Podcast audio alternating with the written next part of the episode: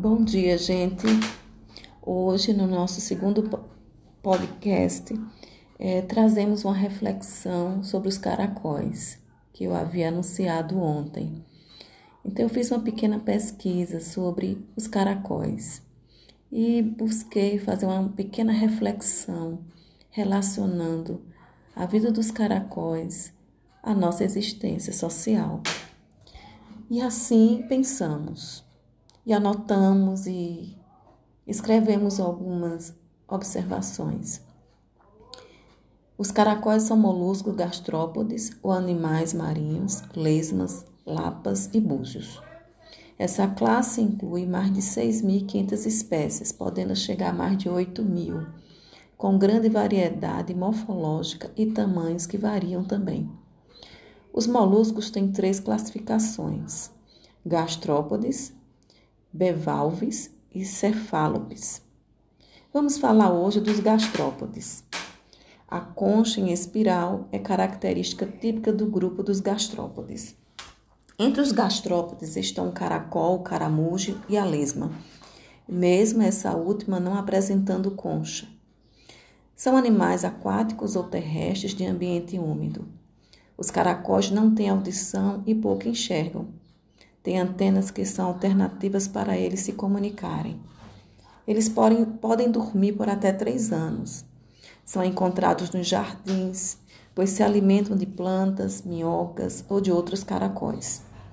São difíceis de ser observados durante o dia, pois realizam as suas atividades durante a noite. São herbívoros, são animais de hábitos noturnos e vorazes.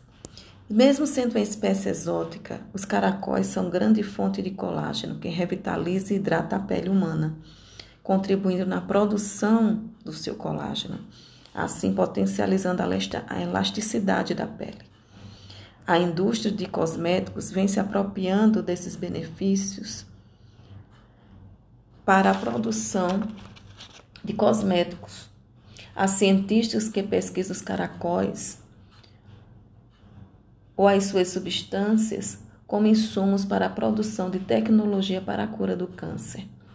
Assim, vemos que podemos trazer as singulares existências dos caracóis para pensarmos a vida social, pois tudo se relaciona. Nesse momento de afastamento social, onde o tempo é redimensionado não mais pela produção em massa exigida a muitos profissionais que podem estar na quarentena. Pode haver mais reflexão sobre conceitos meramente racionalizados. Pode ainda haver a construção de conhecimentos no exercício da transdisciplinaridade, onde os saberes artísticos, afetivos, se articulam ricamente com os saberes científicos, religiosos, míticos e populares. Viver como os caracóis, ou quase, não nos isola, mas possibilita ressignificarmos a nossa vida cotidiana, sentindo a importância da solitude. Pode-se criar, recriar e repensar com menos tensão, embora vivendo a guerra com os inimigos invisíveis e com os inimigos visíveis. Pensemos um pouco como podemos ressignificar esse afastamento social. Pensemos nos caracóis. Bom dia a todos.